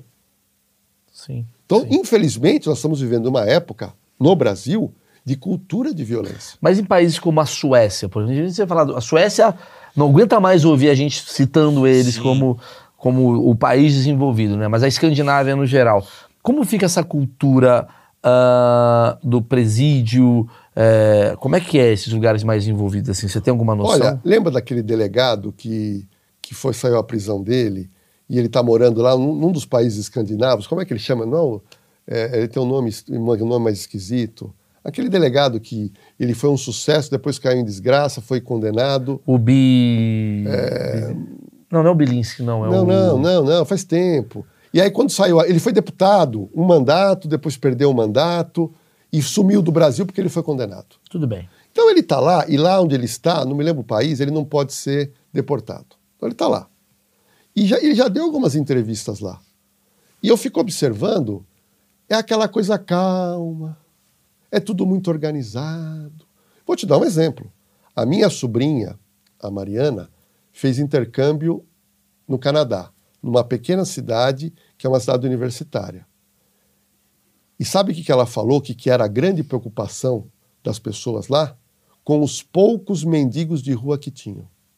Aí a família que ela ficou falou: Olha, não passa em tal rua, porque lá tem um mendigo. E ela falou, E ela "Onde eu falou, vim?" mas no meu país é, toda, é todo lugar. E lá as pessoas, toma cuidado, Mariana. E para ela, então lá ela falou, eu nunca vi um lugar com tanta segurança, com tanta limpeza, com tanta... O ônibus passava no horário. Então é tudo, é tudo tão relógio que não tem ambiente para ter crime. Olha, vou falar uma coisa para você. Eu que mexo com essa área de segurança privada também, amigos meus que trabalham em boates e casas noturnas de qualquer nível. Pode ser o, o, o, o funkzão lá da favela e pode ser a boate mais cara de São Paulo. Eles falaram o seguinte: quando dá seis da manhã e fechou, acende a luz e começa a limpar. Aí sabe o que, que eles encontram? Resquício de drogas. Tudo no chão. Aqueles Empendorf de cocaína, tudo lá. Ele fala: você não faz ideia. Você entendeu? Então nós estamos vivendo num país de muita gente drogada, muita gente, muita gente nervosa, muita gente com remédio tarja preta e gente violenta. Gente violenta. Né, também. Você entendeu? É um desarranjo. Ah, mas no Canadá, onde a minha sobrinha foi, ela falou: lá é uma, é uma segurança. Mas mesmo aquele mendigo, olha, Mariana, não vai lá, porque é um mendigo de rua. Eu acho que você falou de desigualdade é um ponto que todo mundo vai pro caminho. Concordo. Mas o que eu tô entendendo que eu acho que a desigualdade é só criminal. Vou explicar. Tanto a favela contra o playboy estão usando as mesmas drogas, certo? Uma mais cara do que a outra, mas usando drogas que causam problemas sociais. Tanto esse quanto esse, eles estão roubando. Esse sonegando e esse roubando de fato. Então é uma coisa de uma cultura criminosa que a gente está tendo, baseada na impunidade. Porque você resolve. Não importa se você é pobre ou se você é rico. Você resolve agir do lado errado, porque você sabe que não vai ter pr- prisão ou punição. Só que para o rico é mais fácil você ser, digamos, impune, do que para o pobre. E mesmo o pobre, por você não ter tanta, digamos, ah, capacidade para prender as pessoas, vamos deixar a coisa andar por ali, porque, cara, não tem lugar para prender. O meu receio é se tivesse mais presídios, só pobre ser preso. Não, mas para você prender o rico é só mudar a lei. Ah, o que, o que, que eu faria se eu fosse presidente da República? Primeira coisa, primeiro dia de governo. Não roubar, acho que é a primeira coisa É, não, primeiro- que você teria que fazer. não ter É, rachadinha, porque aqui, não aqui ter no triplex. Brasil, aqui no Brasil é gozado. A pessoa fala que é, que é, que é honesta, parece que é uma qualidade. É, sim. Honestidade é uma coisa É, inerente, é, não é exatamente, qualidade. exatamente. Eu não posso vir aqui no programa e falar, eu sou honesto. Eu não- pô, isso é um absurdo. Mas a primeira coisa que eu faria, reúne todos os secretários de segurança pública, verifica o sistema carcerário, qual é o déficit, e a gente projeta o quanto que tem que construir. Dinheiro liberado em parceria município, estado e federação, chama iniciativa privada, meu, em um ano, pá! Presídio. Fez presídio? Vamos agora apertar a lei.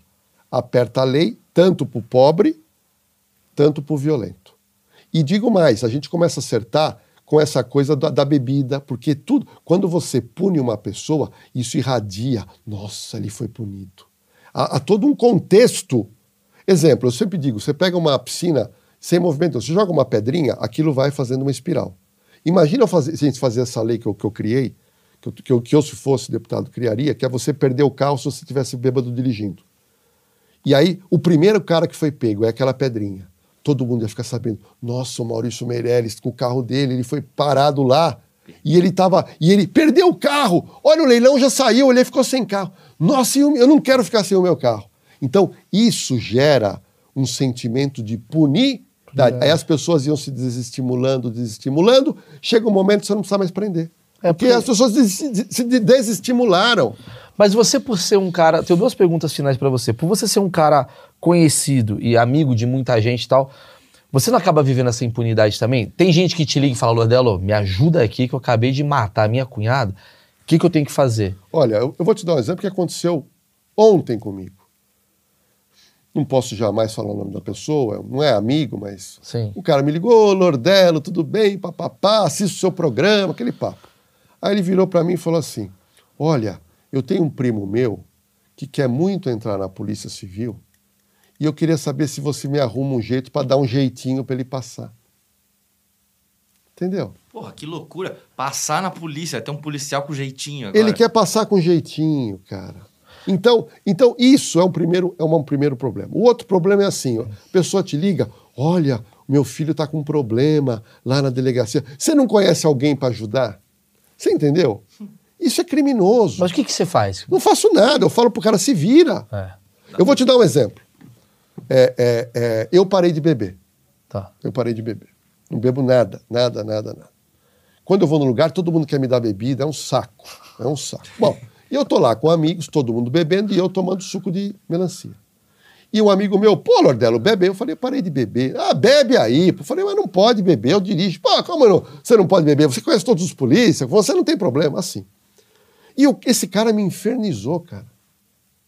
Esse cara ficou me colocando uma pressão porque eu não queria beber. Bom, passados seis meses, toco meu telefone celular, quatro da manhã. Quem era, era ele. Ele bebeu, foi parado numa blitz e o policial estava com o bafômetro lá. E ele me ligou, querendo que eu resolvesse o problema dele. Eu falei para ele: Você lembra lá no bar onde você me pressionou? Você agora vai se virar. Você faz o que você quiser. Se- o que eu posso te adiantar é o, é o rigor da lei. Se você assoprar e constar que você está alcoolizado, você é preso em flagrante e paga fiança, se você tiver dinheiro. Se você não assoprar, você tem o carro retido, a carta retida, tá? E se você estiver cambaleando, muito bêbado, não adianta nem você falar que não quer soprar, porque o policial constata e você vai ser autuado em flagrante. Expliquei para ele a regra da lei. Sim. Falei, agora você decide qual das três você vai querer. É, mas não vai ter jeitinho. Mas não vai ter jeitinho. Porque Então- não faz sentido ter jeitinho. Não, mas você entendeu? Mas você acha que a polícia tem jeitinho, Lordelo? Você que veio desse lugar aqui. Eu tenho achismo, que eu posso ter, porque afinal eu sou achista, que tem uma coisa meio do tipo. Também é impune porque esse lado também pega a grana, tal, não sei o quê, tropa de elite, sabe essa coisa? Bom, eu, eu, eu jamais mentiria para você e no seu programa, porque a, a minha missão de vida é, é falar sobre segurança de uma maneira muito honesta. Certo. Como tudo no Brasil, você tem um- uma porcentagem que não corre de acordo com a lei. Ah, quanto que é essa porcentagem? Eu não sei. Cada região é uma porcentagem. Sim. Cada estado você tem um grau de corrupção maior ou menor. Mas isso você tem com o oficial de justiça, você tem com o fiscal, você tem com tudo. Então Tem com falar, médico, tem, falar né? que a polícia não tem É bobagem. Mas teve algo muito favorável para que não haja corrupção hoje em dia. São as câmeras. Hoje nós temos câmeras espalhadas em todo lugar e celulares. Hoje nós temos microcâmeras. Então hoje, o policial que queria fazer alguma sacanagem, hoje ele sabe que ele pode ser flagrado, ele pode ser preso e perder o cargo. Então, por, por medo, ele acaba até não fazendo. E a- o que você acha dessa polêmica que estão querendo. Foi instituído colocar câmeras, mas o governador, se eu não me engano, o Tarcísio quis tirar as câmeras. Você acha que a câmera ela auxilia? Então vamos lá. Quando a gente fala de. Quando a gente vai dar algum palpite, para não ser achismo, nós temos Sim. que comparar com outros países do mundo. Os Estados Unidos usam câmera há mais de 15 anos. O americano, o policial americano adora a câmera. Sim. As pessoas tratam bem o policial nos Estados Unidos, porque o policial é uma autoridade lá. Você não pode mentir para o policial, você não pode debochar do policial, você não pode tratar mal o policial, que você vai preso. Então, lá a câmera é fato. Essa conversa que nós estamos tendo aqui é porque começou agora.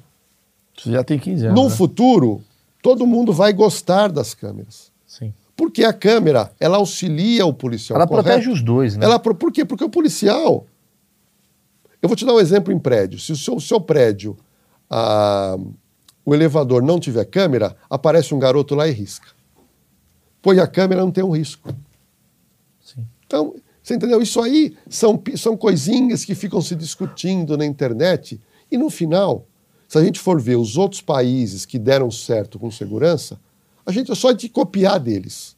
Agora, esse achismo em segurança pública Tem que acabar. tem que acabar. Essa coisa, me desculpem alguns deputados, senadores, deputado de WhatsApp, deputado que fica fazendo vídeo É. e não trabalha. Não, eu concordo. E, e tem gente que é, isso- ele tem até vontade de fazer alguma coisa legislativa, mas você lê o que ele fez é muito insignificante. Esses dias eu fui num programa de rádio, o apresentador falou assim para mim: Lordelo, você que é o doutor segurança, você que conhece muito segurança, como é que a gente resolve o problema da Cracolândia? Eu falei para ele: você quer que eu dê a resposta em quantas horas? Um problema grave como esse? Não é uma hora pra Você quer que eu resolva o que aqui, que o gênio Jorge Lordello vai te trazer uma mágica? Não, não tem Eu falei, "Cê- quanto tempo você me dá? Não, a gente não tem muito tempo, então eu nem vou entrar nesse assunto. Sim. E aí eu criei uma frase muito interessante que serve para o seu telespectador, para o seu internauta. Para você, quando você ouvir de um político ou de um candidato, você vai pensar nessa frase. A frase é o seguinte, frase de minha autoria. Problemas complexos não têm solução simples. Problema complexo tem solução complexa. Concordo. Quando você vê um candidato a qualquer cargo Vou acabar com. e quando você vê um deputado ou um senador resolvendo em dois minutos, em um minuto, um problema complexo, desconfia. Mesma coisa chegar para o médico e falar assim, doutor, o senhor acabou de localizar um câncer no meu intestino. O que, que eu vou ter que fazer? O médico vai sentar com você e falar, vou te falar, temos um tratamento, o tratamento começa com os exames, depois você tem que mudar a alimentação, tratamento psicológico, aí nós vamos te operar, aí tem as quimioterapia, bababá, bababá, bababá, e lá na frente nós vamos chegar num resultado. Aqui no Brasil é tudo achismo. Sim. Faça isso que resolve aquilo. Faça aquilo que resolve isso. Isso é tudo conversa fiada. É tudo conversa fiada. Você tem interesse político? Zero. Eu vejo apresentador que fica falando que quer ser candidato, que seja, que tenha competência para ser, mas eu sou muito mais útil, eu sou muito mais útil que um deputado, que um senador, em que um presidente, que um, um governador, aqui com você, passando essa mensagem nos meus programas, nos meus livros. Então eu não vou trocar tudo que eu faço para a população, que é pouca coisa, mas é o que eu posso fazer, por um cargo que eu acredito que eu sou mais útil à sociedade. Agora, se eu fosse chamado por um governo, não para ganhar nada, Lordelo, nós estamos constituindo aqui um grupo de notáveis. comissão, Uma, né? um uma comissão para ajudar a sociedade. É. Então, exemplo, para cada área, você pegar pessoas despreendidas de cargo. Sim, é técnico. É técnico. Lordelo, você pode fazer parte dessa comissão? Falei, com o maior prazer. Você pode indicar alguém? Falei, eu posso indicar, fulano de tal, na, no- no- na cidade tal. Vamos fazer uma comissão sem ganhar nada, para dar suporte para que o governo municipal, estadual, federal Funcione. construa uma- um modelo para que a gente resolva. Não, Agora, no. Brasil, não resolve nada. Não, doutor, dá razão. Cara, eu queria. Aqui o achismos, você que chegou a primeira vez, a gente não passa muito de uma hora e vinte, na Só verdade. hoje passamos pra caralho. A gente não passa nem de uma hora e dez, de uma né? hora. Ah, hoje a gente tá uma hora e meia. É, a gente passou porque o assunto é muito bom. É, eu queria que vocês passassem esse vídeo, cara, para as pessoas. Eu acho que é, é muito legal. Eu acho que a gente teve uma aula do que funciona a segurança pública do Brasil com um cara que é muito especialista, que é o Lordelo. O Lordelo não vai em qualquer podcast, hein? ô- Só lá da Rede Eu não TV vou ele vai. mesmo, eu não, vai, vou, eu não vou. vai, porque a galera fica três horas conversando. Ah, é chato pra caralho, né? Não, mas não Puta que é. Mas olha, é, eu, eu, eu- olha, eu vou assim, a pessoa quando é amigo, eu gosto, porque é, eu, eu, eu vou te dar um exemplo. Eu escrevo compulsivamente. Você recebeu o artigo que eu escrevi sobre as franquias do PCC? Recebi, eu não li, mas eu recebi. Meu, Eu recebi. Eu, eu podia fazer um programa aqui. Eu recebi. O- o- as, as facções estão com franquias. Sim. Tem franquia à venda. Virou McDonald's. Ouvi isso. Franquia. Tem franquia de 80 mil e tem franquia de 3 milhões. Você sabe quanto fatura? Eu gosto de números. Você sabe quanto fatura, Maurício? O PCC por ano? Não faço ideia. 2 bi. 2 bi. Acertei? Não, 2 bi. Ah. Quanto você acha? Cara, Dois 2 bi bi é é um bom dinheiro, número, hein? É É, muito dinheiro. dinheiro, mas assim, eu, eu Acho botaria uns 100 milhões, talvez, 200 milhões.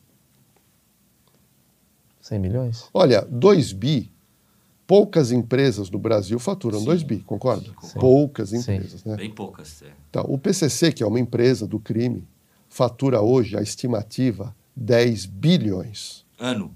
ano. Eu falei 200 milhões. É, você é um 10 menininho de bi. apartamento, rapaz. Ah, ah, o PCC tá longe. E 10 bilhões, você não vai acreditar o que eu vou te dizer. Outro dado que é muito curioso. Dessa receita, 7 bilhões e meio não é com o público interno aqui.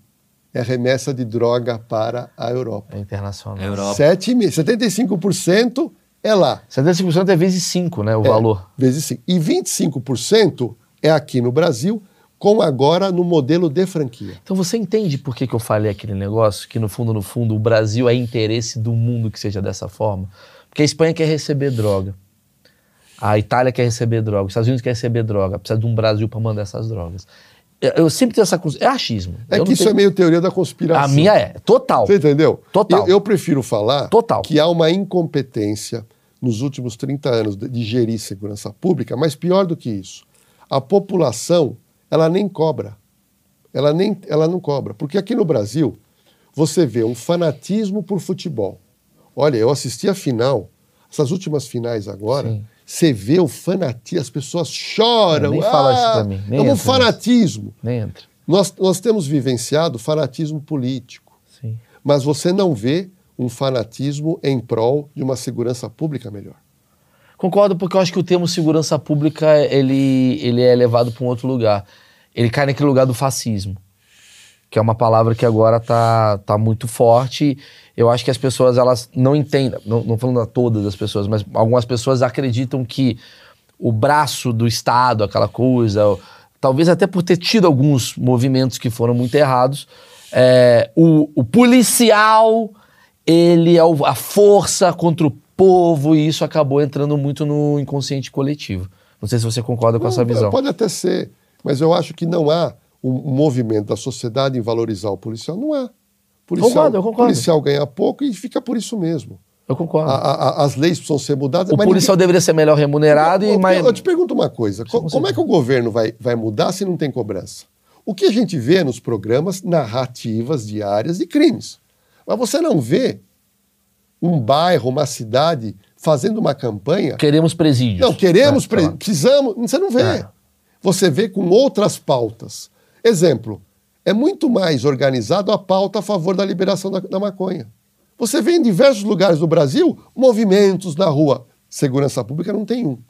Não tem nenhum.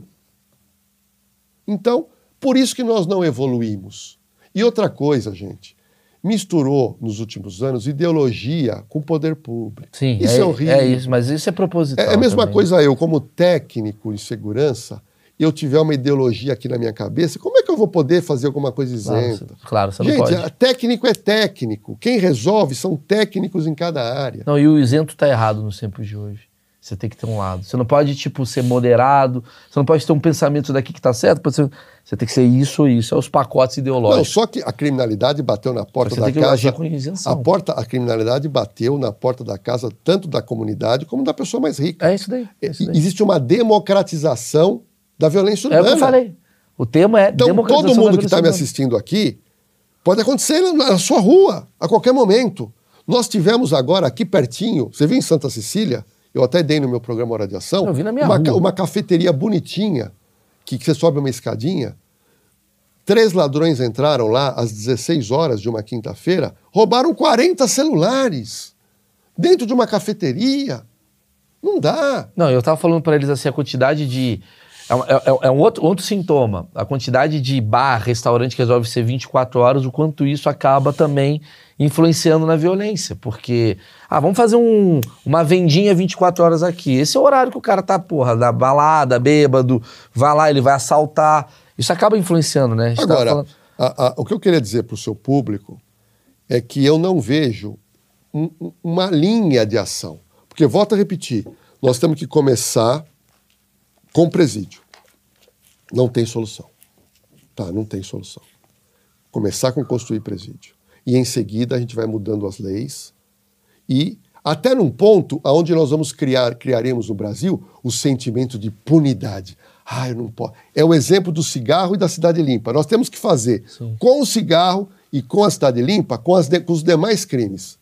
Cara, Por exemplo, maravilhoso. por que, que a Lei Maria da Penha funciona meia boca? Porque é muita lenga-lenga, é muito papel. E, e- e- você entendeu? Nos Estados Unidos, se você for numa delegacia e falar que seu marido te ameaçou, ponto, o cara já está preso. Aí ele vai ter que se explicar. Bom, por isso que o nome desse vídeo é Como Acabar com a Impunidade. Temos aí, talvez, uma, uma boa, um bom início. Tem gente aí que pode estar né, no comentário dando as suas observações. E aqui é um espaço aberto para quem quiser ou contestar ou quem quiser corroborar com as teses aqui. Eu preciso encerrar. Lordelo, eu achei demais, cara. Obrigado pelo seu tempo mais uma vez. Não, obrigado você, obrigado seu público, obrigado aqui pela. Pela Insider? Insider, porque eu tava, eu tava procurando, eu ia Aí. procurar isso essa semana, Aí, já porque eu, eu, vi- eu fiquei sabendo sobre esse tipo de camisa e me agradou. Sim. Porque eu, eu gosto de fazer esporte. Tem que ver se essa é do tamanho do Lordelo, hein?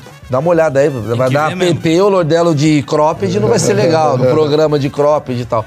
Gente, eu peço a todos que, por favor, compartilhem esse vídeo. Acho que tem um interesse público. Lordelo veio aqui dar uma palestra pra gente. E deixa o like, porque isso faz o vídeo chegar em mais gente. Isso é fundamental. Eu achava que era besteira, mas ele tem um propósito. Não é só pra eu olhar e falar, nossa, meu ego tá incrível. Não, deixa o like porque ele chega em mais gente. Encerro o achismos de hoje. Muito obrigado a todos. Valeu, tchau, tchau.